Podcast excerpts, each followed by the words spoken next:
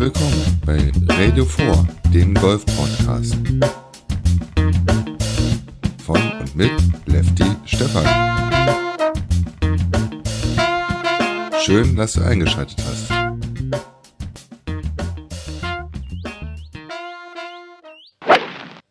Hallo zusammen. Heute spreche ich mal über die Zeit, wenn es bei uns in Deutschland draußen noch zu ungemütlich fürs Golfspielen ist.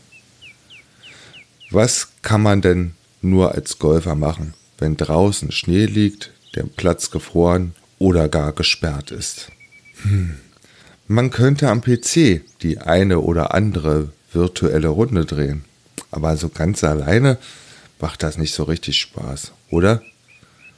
Aber da gäbe es ja eine Alternative, wie wir es mit Indoor Golf. Das spielt man einem, an einem sogenannten Golfsimulator. Aber was ist denn das nun schon wieder? Ein Golfsimulator ist ein technisches System, das dem Golfer die Ausübung seiner Sportart unabhängig von Witterung und Tageszeit in einem umgebauten Raum ermöglicht. Also perfekt. Dabei wird der reale Golfschlag in eine virtuelle Golflandschaft projiziert. Es gibt auch Simulatoren mit natürlichen Bildern. Ein PC berechnet aus den Daten der Messeinheit 3D-Dualkamerasystem, Infrarot, Ultraschall oder Radar mit geringer zeitlicher Verzögerung die Flugbahn des Golfballs, die dann per Beamer auf die Leinwand projiziert wird. Hört sich ja schon mal spannend an. Es gibt unterschiedliche Systeme, die entweder den fliegenden Golfball, den Golfschläger, Golfschwung oder beides erfassen und aus den ermittelten Daten über komplexe Algorithmen die Flugbahn des Balls berechnen. Auf einem Golfsimulator können sowohl klassische 18-Loch-Golfplätze realitätsnah gespielt oder der Spieler übt auf der Driving Range, natürlich auch der virtuellen Driving Range. Zur Grundausstattung eines modernen Golfsimulators gehört neben der Messtechnik ein PC, ein Beamer und eine schlagfeste Leinwand, die zugleich Fangnetz für den Golfball darstellt. Denn man spielt ja mit seinen Golfschlägern und mit einem richtigen Golfball. Golfsimulatoren gab es bereits zu Beginn der 1980er Jahre. Die typischen Maße eines Golfsimulators sind etwa 4 x 6 Meter in der Grundfläche und man sollte nach oben auch gut 3 Meter Platz haben, so dass man ungehindert den Golfschwung ausführen kann.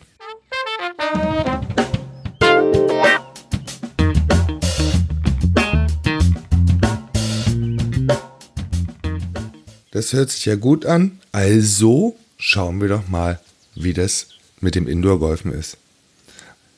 Also verabredete man sich, oder ich verabredete mich mit meinen Golffreunden, packte das Back ein. In einer Fabriketage trifft man sich am Wochenende und spielt Indoor-Golf. Back abgestellt und dann überlegen wir gemeinsam, wo wir spielen wollen.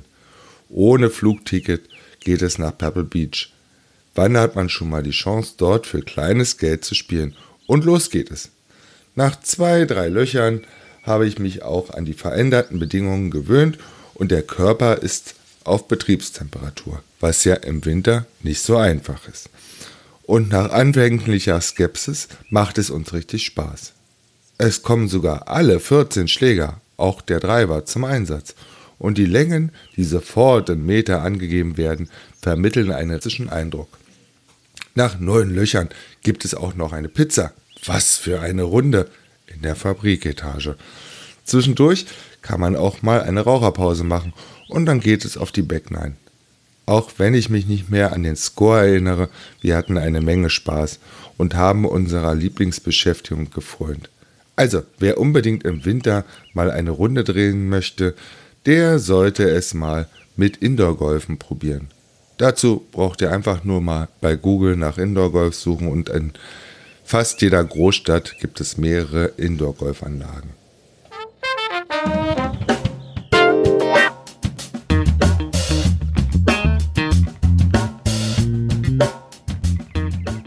Na gut, aber was kann man denn als Golfer noch so im Winter treiben? Ach ja, da war ja noch was. Hm, der Körper könnte ja in der nächsten Saison etwas besser in Schuss sein.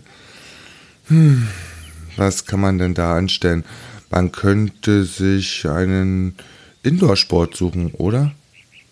Da muss ich jetzt aber mal überlegen. Schwimmen? Fitness? Bier stemmen? Oder auf dem Sofa mental Golf spielen? Irgendwie ruft eher das Sofa als das Schwimmbad. Aber man könnte ja auch ins Studio gehen und zum Beispiel die Rückenmuskulatur stärken. Okay, dann werde ich das mal machen, denn ich habe sowas zu Hause. Also nicht wundern, wenn ich jetzt etwas stöhne. Das ist nicht unanständig, sondern ich trainiere jetzt, während ich den Podcast aufnehme.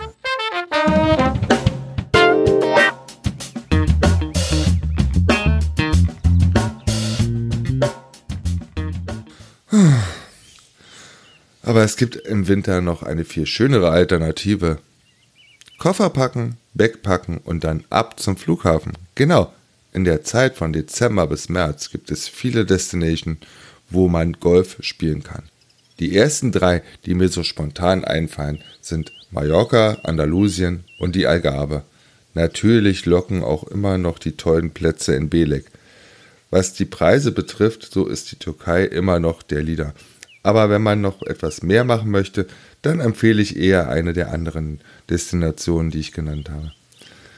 Was will man mehr? Maximal 5 Stunden Flugzeit und man bewegt sich schon wieder bei angenehmen Temperaturen.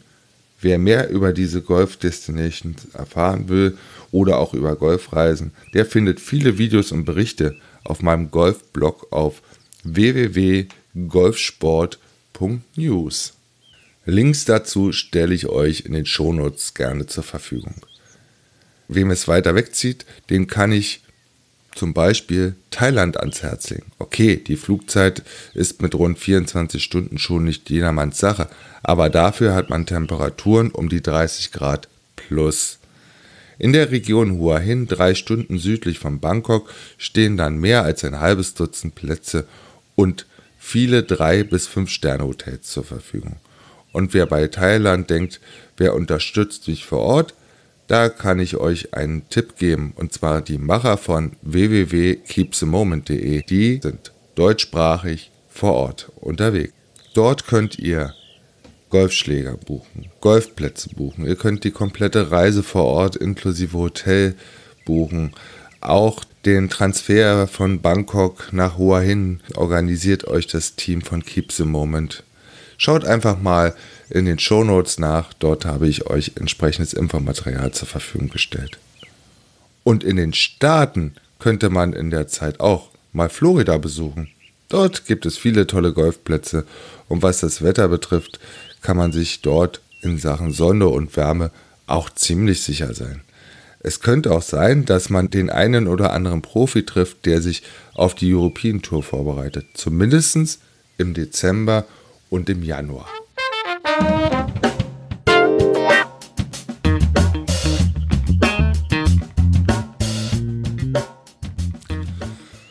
Puh, das Training während der Aufnahme ist so richtig anstrengend. Aber in dieser Saison will ich ja so richtig durchstarten. Und da muss man auch mal im Winter etwas tun. Obwohl, das Sofa könnte so schön sein.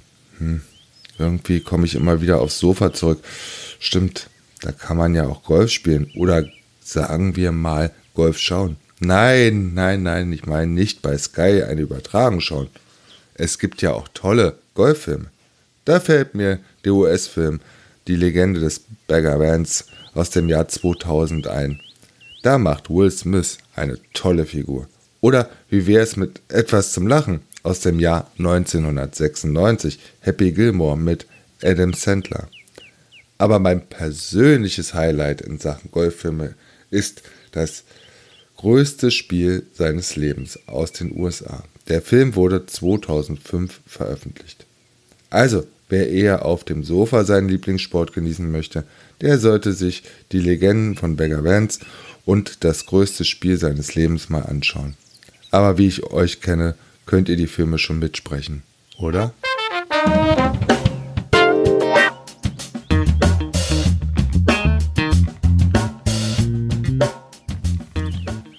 Mehr fällt mir in Sachen Golf im Winter nicht ein.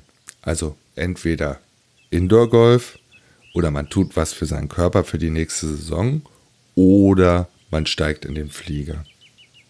Ach nein, oder man bleibt auf dem Sofa und schaut sich Golffilme an.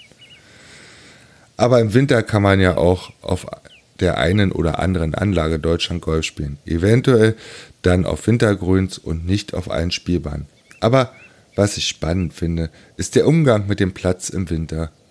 Auch wenn der Platz nicht mit Schnee bedeckt ist und der Boden vielleicht nicht gefroren ist, denkt eigentlich irgendein Spieler oder eine Spielerin an den Platzzustand für die nächste Saison? Ich gehe oft im Winter spielen und bei uns in Kalin in Brandenburg kann man auf dem Neunlochplatz nur von veränderten Abschlägen spielen.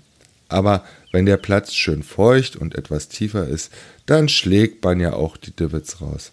Warum schaffen es die Damen und Herren nicht, diese Schnitzel wieder dort zurückzulegen, wo sie vor dem Schwung lagen? Die Pitchmarken muss man ja wohl auch nicht mehr beseitigen. Ich bin ja mal gespannt, in welchem Zustand der Platz zum Saisonauftakt ist. In meinen Augen müssen die Greenkeeper in den nächsten sechs Wochen bis Anfang April richtig zaubern. Wir Golfer sollten nach jedem Schlag auf unserer Wiese mal nachdenken, wer diese Flächen pflegt. Aber ich gebe auch nicht die Hoffnung auf, dass Golferinnen und Golfer ein lernfähiges Volk sind. Oder wie ist deine Meinung? Ende Februar melde ich mich nochmal mit der Pro Golf Tour, die ich in dieser Saison im Podcast begleite, auch ohne Unterstützung des Veranstalters. Dort scheint der Mehrwert eines Podcasts nicht angekommen zu sein. Aber was soll es? Und es gibt mittlerweile einige tolle deutschsprachige Golf-Podcasts. Egal, wo ihr euch jetzt gerade rumtreibt, auf dem Sofa, beim Golffilm, im Fitnessstudio oder auf der Golfrunde in der Ferne. Ich wünsche euch viel Spaß. So, jetzt reicht's aber in Sachen Körperertüchtigung. Puh, Mann, ich brauche ein Handtuch. Nicht, dass ich morgen wegen des Muskelkaters nicht aus dem Bett komme und nicht Golf in Kalin spielen kann. Nee, nee, nee, nee, das kommt nicht in Frage. In diesem Sinne wünsche ich euch ein schönes Spiel. Euer Lefty Stefan. Das war eine neue Folge von Radio 4. Wenn dir die Folge gefallen hat, dann würde ich mich über eine Rezension bei iTunes und den ein oder anderen Stern natürlich freuen. In diesem Sinne wünsche ich dir. Dein Lefty Stefan.